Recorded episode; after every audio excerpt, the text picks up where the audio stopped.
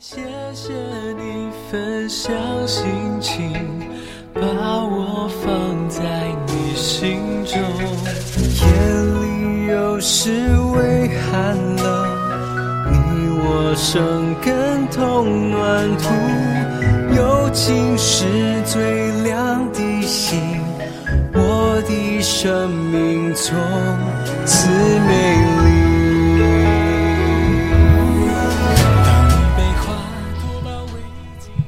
弟兄姐妹，大家平安！各位我们线上的好朋友，大家早！今天我们要来读箴言二十七章一到六节。不要为明日自夸，因为一日要生何事，你尚且不能知道。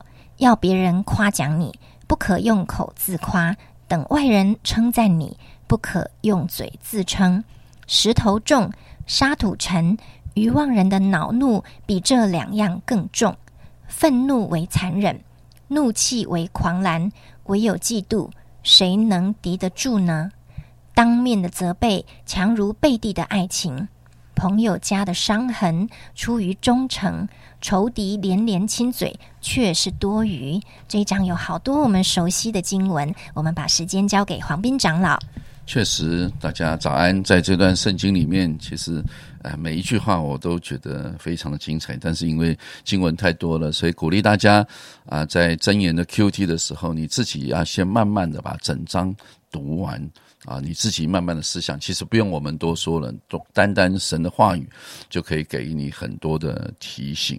啊，所以比如说第七节，人吃饱了，厌恶蜂房的蜜；人饥饿，一切苦物都觉得甘甜。你有没有去吃把费？第一口最好吃，对不对？之后呢，就是为了哇，能够吃到，呃，吃到。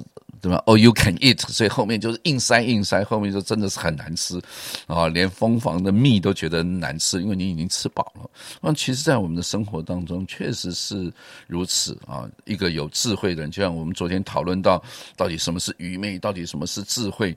我想，其实智慧跟愚昧。你不用去说你的人生要做什么重大的判断，才显出谁是愚昧跟智慧。其实不是，从你每天的生活每一分钟每一秒钟，你怎么去判断事情，你怎么去做一个决断，其实都是在显出你是有智慧还是愚昧的啊。所以，比如一开始他说不要为明日夸自夸，因为一日要产生什么事情，你尚且不知道。整个新约圣经不也都是这样讲吗？对不对？有一个人不是要请耶稣我帮他们怎么样判断他的啊财产如何如何？耶稣说啊，然后有一个人是说什么啊，他的这个啊他的财富对不对？他的这个仓库充满了啊，够他一辈子活。耶稣说：“你明日将如何都不知道，你的灵魂可能明天就不在了，你要归给谁？”我想，其实我刚说了，我昨昨天也说了，真正的智慧其实只有。在耶稣基督里面，他才可以给我们真正的智慧啊！人世间的智慧，我个人觉得是都是相对的。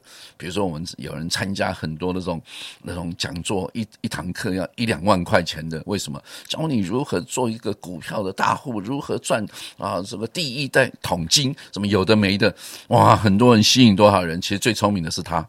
因为他已经先赚了，对不对？你去上了那个课，然后赚赔，那看你自己了。他能保证你一定赚吗？如果真的是能够如此的话，他就不会在那边讲课了吧？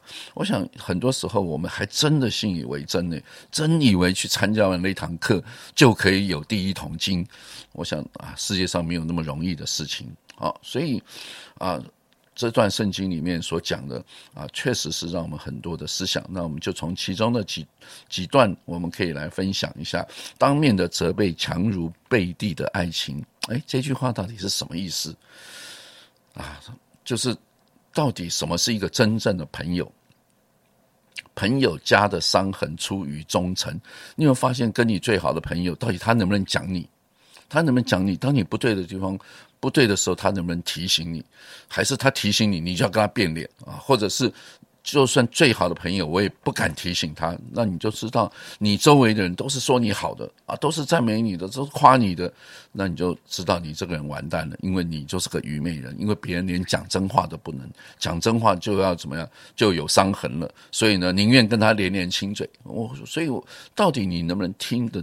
到真正对你好的话，就可以知道你是一个智慧人还是愚昧人了啊！所以这就是当面的责备，强如背地的爱情啊！所以你喜欢哪一种？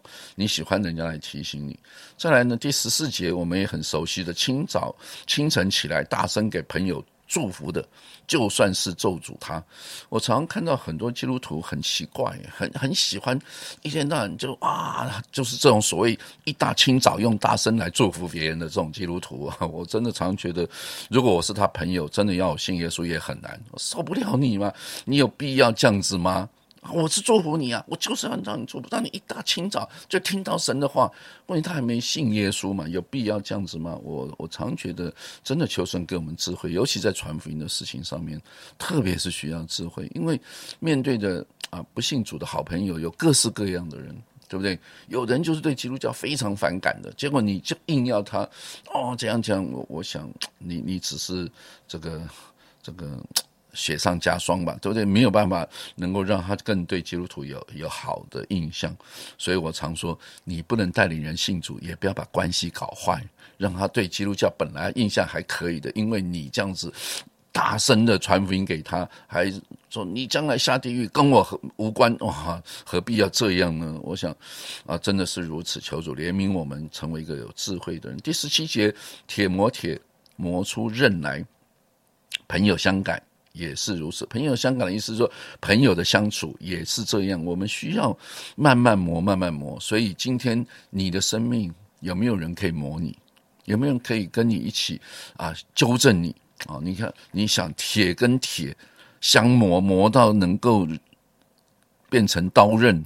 那磨出一个剑啊，对不对？铁杵磨成绣花针，我想这都是要经过长时间的怎么样修剪。所以我们的生命是不是有人可以修剪呢？有没有人可以跟你相磨呢？如果没有，我周围的人都是一群听我话的人，我就是老大，那你就知道，其实真正有问题的就是你了，因为你旁边人根本不敢建议你啊。所以将来第一个啊。